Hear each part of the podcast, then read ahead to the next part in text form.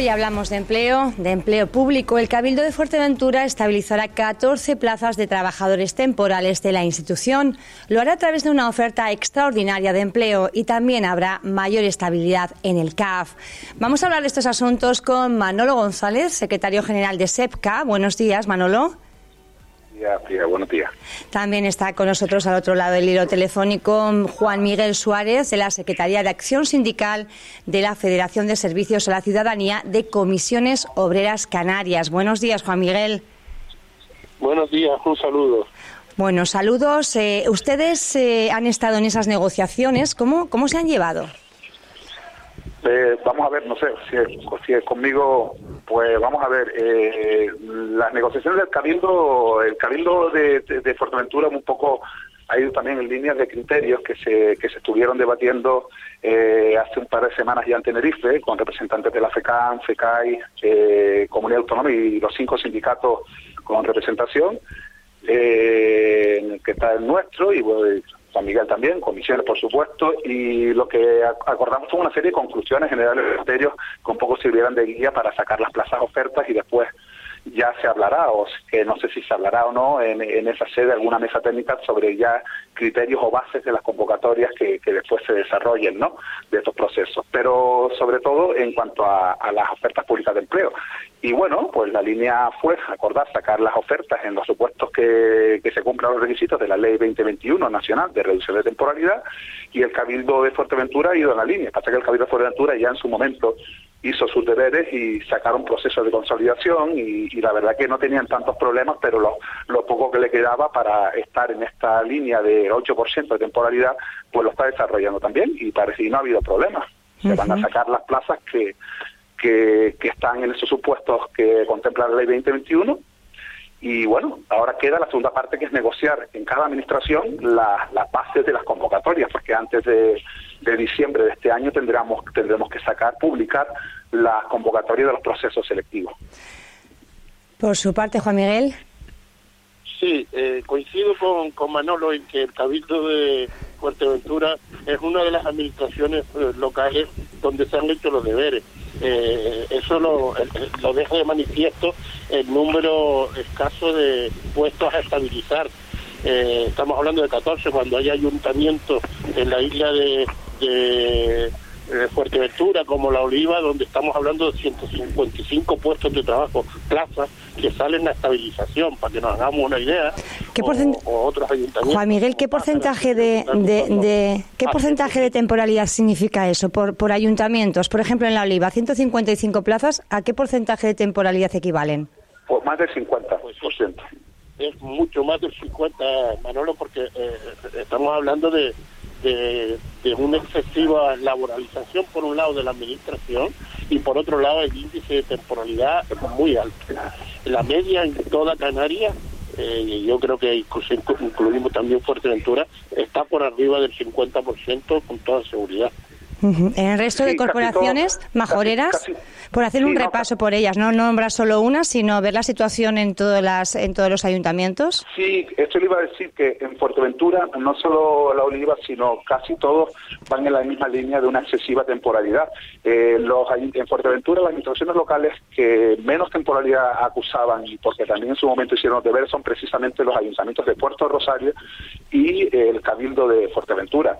Los demás ayuntamientos de Fuerteventura venían arrastrando una alta tasa de temporalidad precisamente porque nunca desarrollaron unos procesos de consolidación que habilitaba el Estatuto Básico del Empleo Público. Entonces, pues ahí se fueron acumulando temporalidades que llegaron a ser excesivas en estos puntos donde hay una media, efectivamente, no solo en la Oliva, sino en casi todos los ayuntamientos de superar el 50%, en algunos están en el 40%, pero casi todos del 40 al 50 y más del 50 de, de, lo que es un exceso de temporalidad, de temporalidad y encima de larga duración. Claro, ¿de cuánto estamos hablando? Porque no es lo mismo temporalidad, pues encadenar un par de ejercicios que llevar pues casi más de una década en algunos casos, ¿no? Estamos hablando de, incluso una media de 15 años, ¿eh?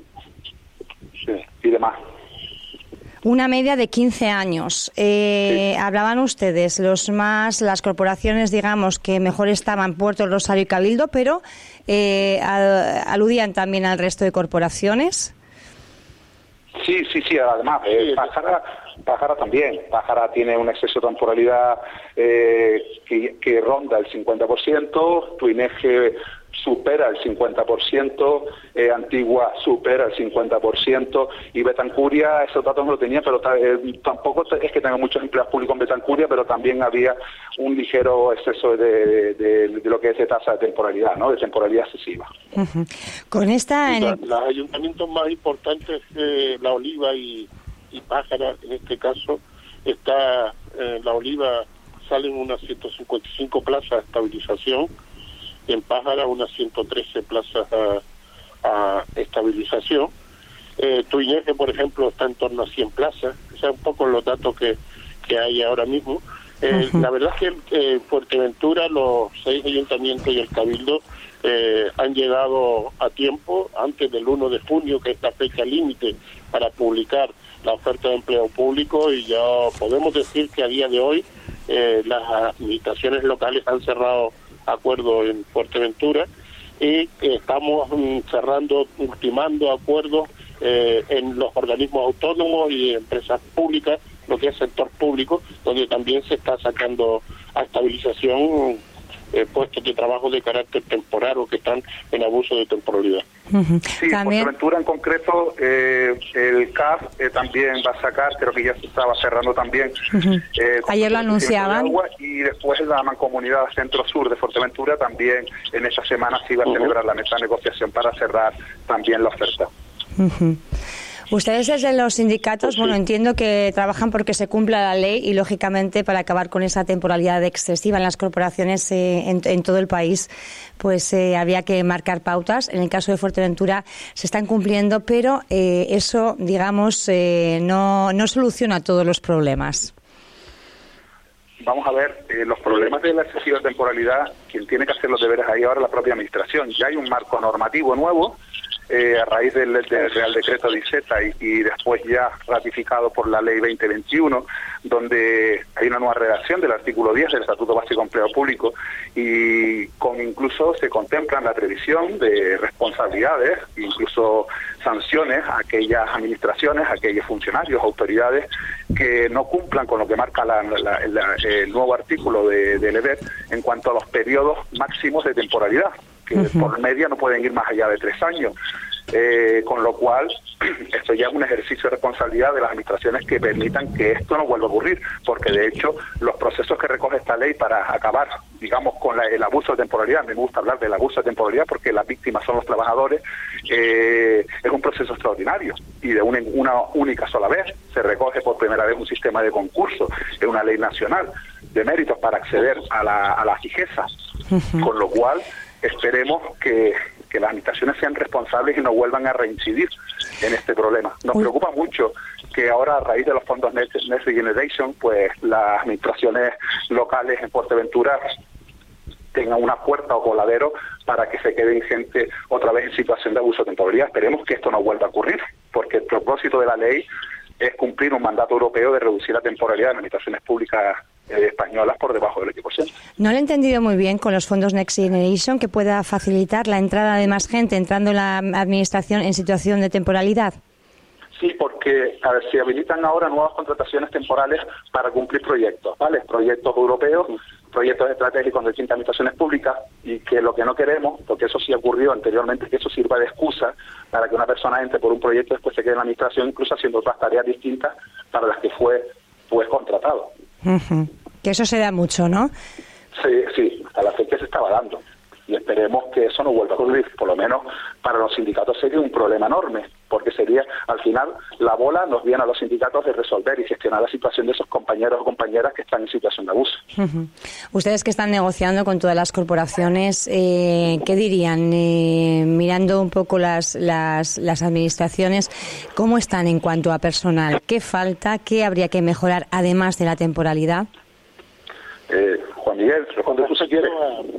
A, esto que, que comenta, eh, estoy coincido con el compañero Manolo en cuanto a que ahora lo que hay que hacer es evitar que se vuelva a reproducir esta situación, pero también queremos poner eh, por delante que tenemos una dificultad eh, enorme con el tema de las tasas de, de reposición.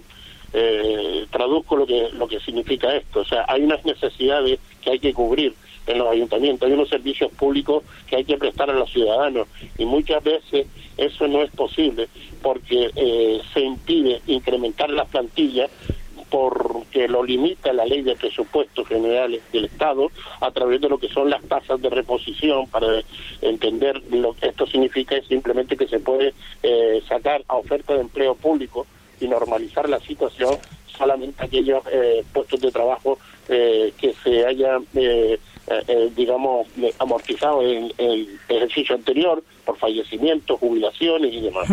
Entonces esto impide que muchas veces, la, y yo creo que es una de las razones por las que hemos llegado hasta allí. Digamos que mientras la economía siga mandando sobre la política, esta, esta situación es un reflejo de que para poder resolver este problema, pues si, si las tasas de reposición siguen impidiendo que hayan ofertas de empleo público, seguirá abriendo empleo temporal. Y esto es una de las cosas que efectivamente hay que poner el ojo en esto y nosotros estamos preocupados. Y luego, sobre ordenar...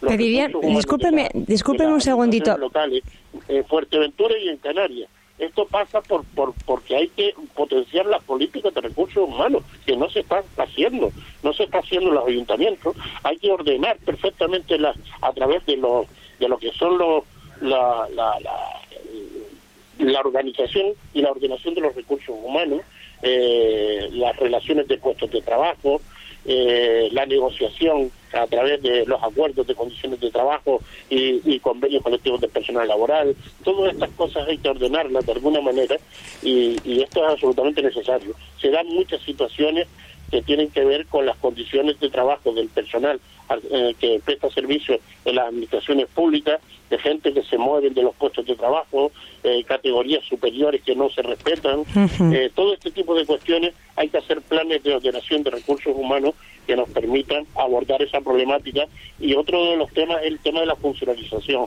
y termino con esto. Eh, hay una amplia laboralización de la administración local, sobre todo en Canarias, y esto es un tema que tenemos que resolver y que nosotros creemos que hay que resolverlo a través de una norma, una ley eh, que surja del Parlamento de Canarias específica para eh, intentar abordar un plan de funcionalización de todos aquellos puestos de trabajo que de alguna forma realicen funciones que son propias de funcionarios, porque la administración debería estar eh, constituida por personal funcionario, sobre todo y excepcionalmente, por supuesto, por personal eh, laboral, sobre todo de oficio.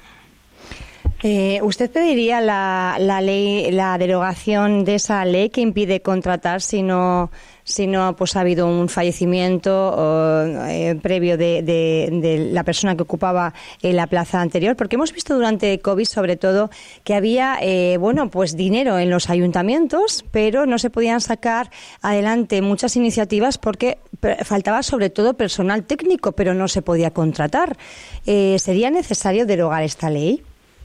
Es que lo que hay que hacer, lo que hay que hacer, ya lo está diciendo Juan Miguel, lo que hay que hacer es adoptar eh, políticas de recursos humanos, bien sea derogando una ley, bien sea estableciendo otra normativa que permita lo que es la eficacia en el gasto público, o sea, cualificar servicios y sobre todo eh, en, la, en la demanda que hace la ciudadanía y si eso pasa por agilizar más lo que son contrataciones o supuestos, pues que se haga. Y, pero el tema, el problema no, solo, no está siempre en derogar una ley o, poner una ley nueva, porque en este país leyes tenemos para parar un tren y perdóname la presión, lo que falta es desarrollarla y gestionarla con políticas materiales de recursos humanos, dígase plan de ordenación, dígase política de contratación, lo que sí, lo dijo antes Juan Miguel, lo que se trata es de eliminar esa tasa de reposición, que es un poco el límite, el límite de las distintas administraciones locales para contratar o para nombrar funcionarios y además fijos, no interinos, en situaciones de necesidades. Lo que no podemos nosotros estar teniendo unas administraciones públicas como a día de hoy, donde la base principal de contratación o de entrada sean bolsas de trabajo. Bolsas de trabajo que la gente entra como interinos nada más. En Fuerteventura se están haciendo bolsas de trabajo en distintos municipios, pero no se están haciendo contrataciones definitivas o una oferta de empleo público ordinaria donde quien entre entre ya como funcionario de carrera o como laboral fijo si es una plaza de oficios propia de personal laboral. Es lo que un poco decía Juan Miguel, aquí lo que hay que hacer es ordenar los recursos humanos de los ayuntamientos en el sentido primero ver las necesidades que tiene y después ya priorizarlo priorizar necesidades y, sobre todo que el personal que ingrese ingrese de manera definitiva y así evitar problemas como los que tenemos ahora con una ley nacional para reducir la temporalidad. Y eso, sobre todo, dar agilidad, agilidad en los procesos de selección de personal, que eso es otro problema que tenemos. Es que cuando, desde que se oferta una plaza hasta que se convoca, pueden pasar hasta años. Hasta años pueden pasar. Ya no solo que se limiten las ofertas de empleo público por la tasa de reposición hasta que no deje de ser un límite al gasto público, sino además porque después los procesos van muy lentos. Desde que se oferta hasta que se convoca pueden pasar años y después para que se acabe el procedimiento otro tanto. Entonces, lo que se requiere es agilidad en el ingreso de nuevo personal en la administración pública. Porque si no, estos problemas van a, seguir produciéndose porque estamos en un pico de jubilaciones donde la, la, la, es otro problema que tenemos. La población de las administraciones públicas está envejecida ¿vale? Porque es el personal. Eh, estamos en unos picos ahora de 10 años donde se va a jubilar mucha gente. Si no se cubre en la misma, en la misma, con la misma rapidez con que se produce la paja, vamos, estos problemas van a ser todavía más graves. Habla usted de la opción de dar celeridad, sobre todo a la contratación de empleados, y estamos viendo cómo las corporaciones están sacando bolsas de trabajo, pero eh, algunas bastante cuestionadas. Eh, en el caso, por ejemplo, de Puerto Rosario, acusa a la oposición diciendo que, claro, sirve un poco como de puerta de entrada a familiares y amigos de quienes están gobernando. Ustedes como, como sindicatos, eh, ¿esto cómo lo analizan? Nosotros nosotros criticamos cualquier tipo de fraude en, la, en, el nombramiento de las administraciones públicas porque la ley obviamente habla de principios de igualdad, mérito y capacidad, con lo cual no se puede establecer ningún trato a favor, según sea familiar o no, a la hora de entrar tanto a una bolsa de trabajo como una posición libre. Esto nos parece siempre grave y además con connotaciones penales.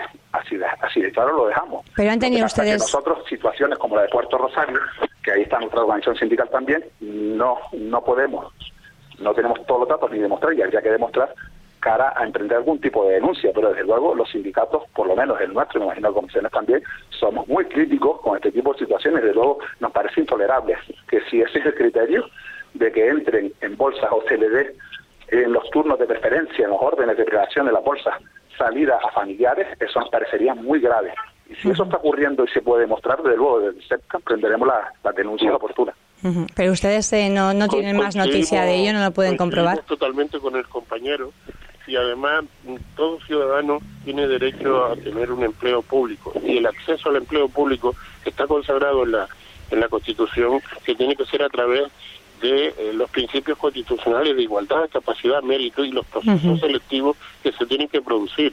Evidentemente nosotros vamos a estar vigilantes en Puerto de Rosario y en todos los ayuntamientos y las administraciones públicas, no solo de Fuerteventura, sino del conjunto de las islas también, por supuesto. Esto es una cuestión de principios, es una cuestión básica que nosotros vamos a luchar contra ese nepotismo y contra eh, esas situaciones que se puedan dar pues es, posible que se puedan dar. Cada vez es más complicado que se den, también lo quiero decir.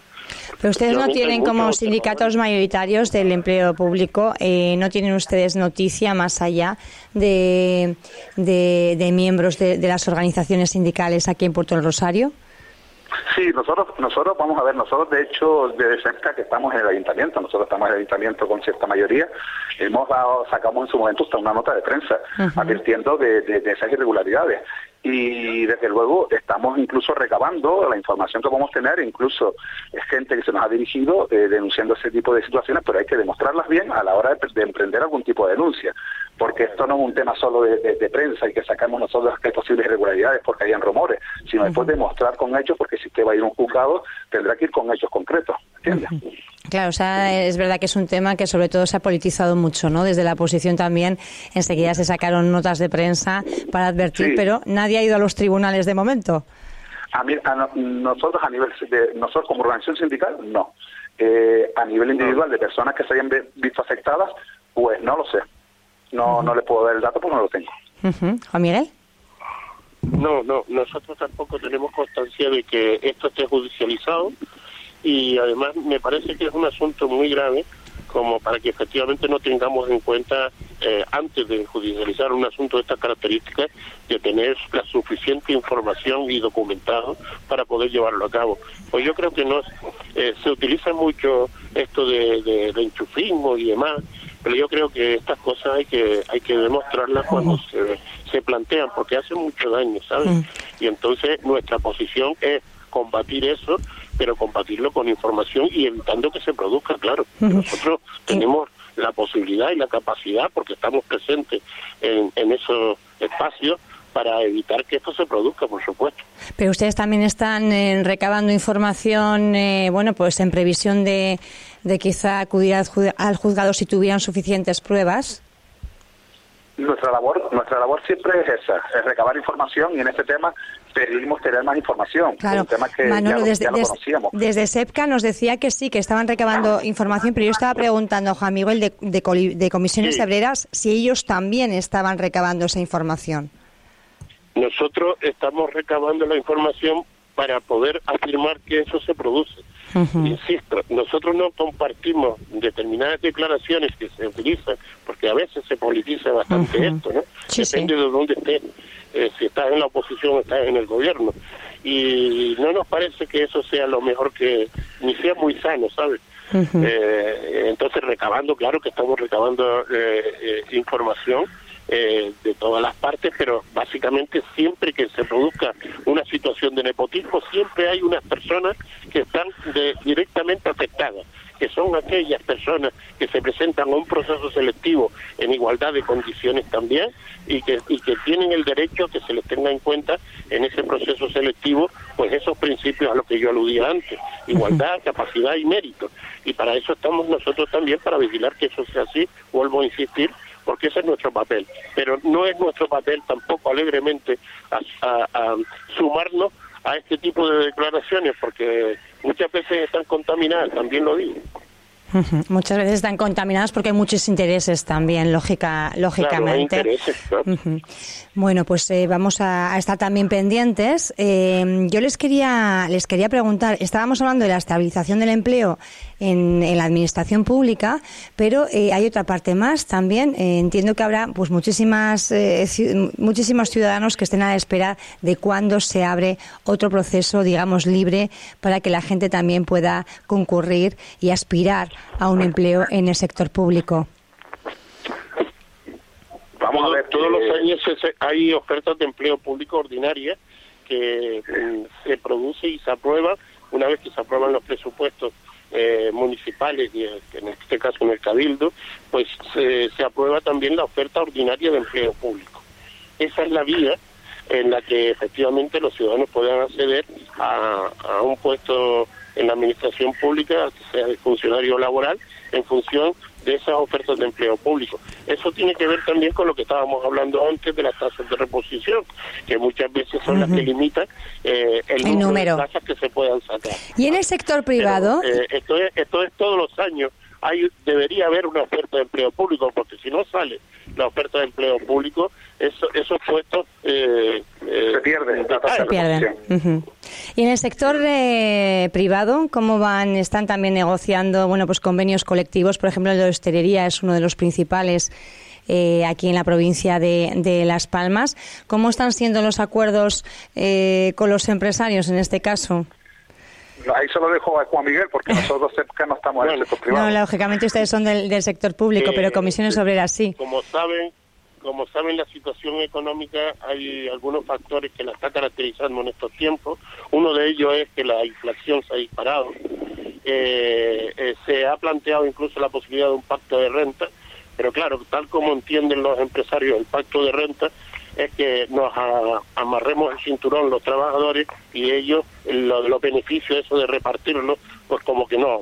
Entonces, efectivamente, ha estallado por los aires, no ha sido posible cerrar un acuerdo eh, para los incrementos salariales a través del acuerdo de negociación colectiva y tengo que decir y, y, hablar con claridad que estamos en un momento donde va a haber bastante conflictividad de cara a la negociación de los convenios colectivos. Una de las cuestiones que nosotros estamos planteando es que hay que buscar una solución para el mantenimiento del poder adquisitivo de los salarios y en ese sentido con, con, un IPC que está en torno al 9%, finalizó el, el 6 y algo por ciento el año el año 31 de diciembre del 2021 y que, y que ha llegado a subir a al 9% a lo largo de este año, ahora está en torno al 8 y algo, por ciento, digamos que nosotros no podemos eh, permitir incrementos salariales que están en torno al 2, 2,5%, porque efectivamente el poder adquisitivo de los trabajadores eh, decrece eh, de una manera muy importante. ¿Qué incremento piden entonces ustedes?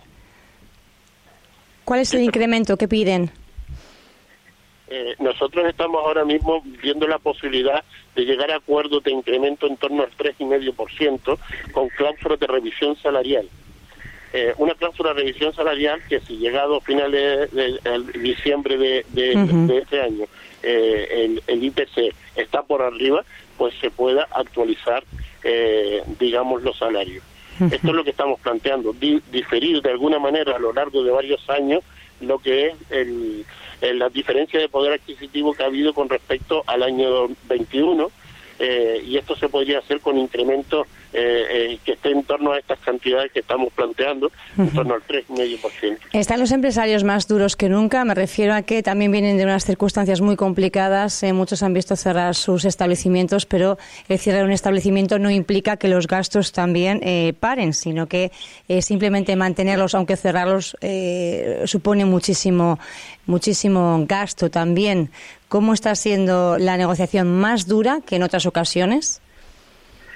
Está siendo dura porque la situación es complicada. Eh, en, este país, eh, los que más tienen nunca habían ganado tanto en la crisis, por cierto. Entonces, el problema lo que hay es una desigualdad mm, y, un, y cada vez esa desigualdad eh, se incrementa más. Mm, el, el, el, poder adquisitivo de los salarios en un sistema donde si no hay consumo, pues evidentemente eso afecta a multitud de sectores de la economía eh, pequeñas y medianas empresas sobre todo, ¿no? Eh, yo creo que incrementar el consumo se está demostrando porque se ha, se ha hecho con los incrementos del salario mínimo interprofesional, están sirviendo para salir adelante con crecimiento económico importante y eso no está eh, creándose pues lo que nos poco más o menos el apocalipsis, ¿no? lo que nos decían que iba a ocurrir por los incrementos de salario mínimo interprofesional que estábamos pidiendo. En estos momentos el salario mínimo interprofesional en nuestro país está en torno a eso, a los mil euros, y vamos a, creemos que debe de continuar esos crecimientos porque eso yo creo que incentiva también el consumo y la actividad económica, y esto es importante. Los empresarios, como regla general. No, Mati, el empleo público, Mati, porque también hay que incentivar el consumo del empleo público precisamente con lo que estamos hablando antes. Eh, consolidar eh, a personas en sus puestos de trabajo y eh, también anima a incentivar el consumo. También, efectivamente. Totalmente de acuerdo contigo, Manuel. es muy importante porque eso da estabilidad y, eso da seguridad también a las familias. esto es, un tema muy importante. Yo creo que tenemos que tener un Estado, porque así lo preconiza nuestra Constitución, que somos un Estado social, democrático y de derecho. Y aquí hay que repartir las cargas las cargas no siempre pueden, tienen que estar de un lado, tiene que haber un equilibrio entre el crecimiento económico y la distribución de la riqueza. Y esto es lo que estamos planteando nosotros. Bueno, pues yo les agradezco. Creo que han dado cuenta un poco de cómo van las negociaciones. Por un lado, también los logros conseguidos con ese objetivo de reducción de temporalidad ya marcado además por la ley aquí en España y en el sector privado, bueno, pues anuncian que va a haber bastante conflictividad. Eh, estaremos también muy pendientes a ver cómo, cómo se firman finalmente esos convenios colectivos. Vamos a ver ese crecimiento y, si hay cláusulas de, de, recurso salarial o no. Gracias, Manolo González, secretario general de SEPCA, y también Juan Miguel Suárez, de la Secretaría de Acción Sindical de Comisiones Obreras Canarias. Un saludo, buen día, gracias. Muchas gracias a ustedes. Pues gracias. Saludo a la audiencia.